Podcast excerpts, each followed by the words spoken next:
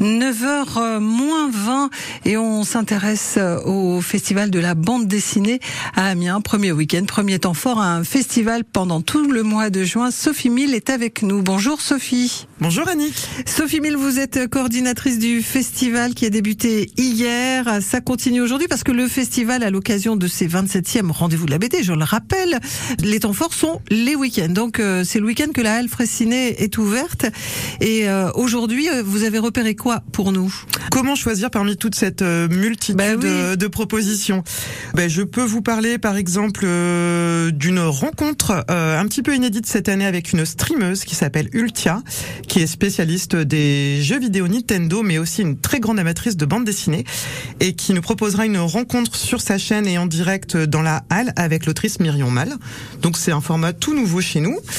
Je peux vous parler aussi d'une battle, une battle de, de dessin avec quatre auteurs qui vont s'affronter euh, dans la fabrique de la bande dessinée euh, en Donc interaction ça, c'est un, un- un espace dédié spécifique euh, dans la halle Fraissinet. C'est ça, c'est la fabrique. Et l'idée de la fabrique, c'est de voir les auteurs en direct dessiner et là, pour le coup, s'affronter.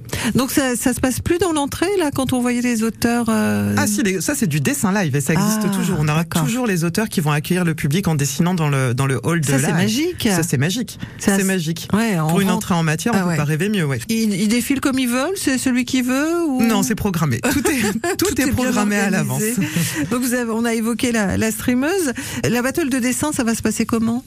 Alors, on va on va faire deux équipes de deux auteurs. C'est le public qui choisira les thématiques et les animateurs relayeront et le public devra voter pour son équipe favorite. On n'en sait rien sur les dessinateurs. On verra. Il va falloir qu'ils soient à la hauteur.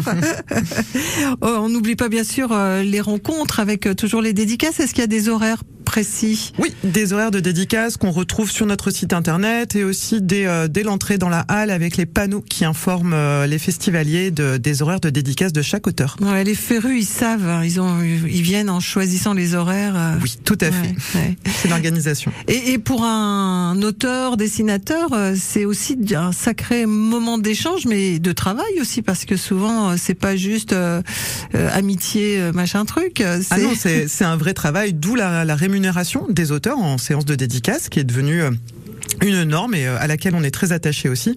Mais oui, c'est un super temps de rencontre, mais c'est également un vrai, un vrai boulot derrière. Ouais. Mhm.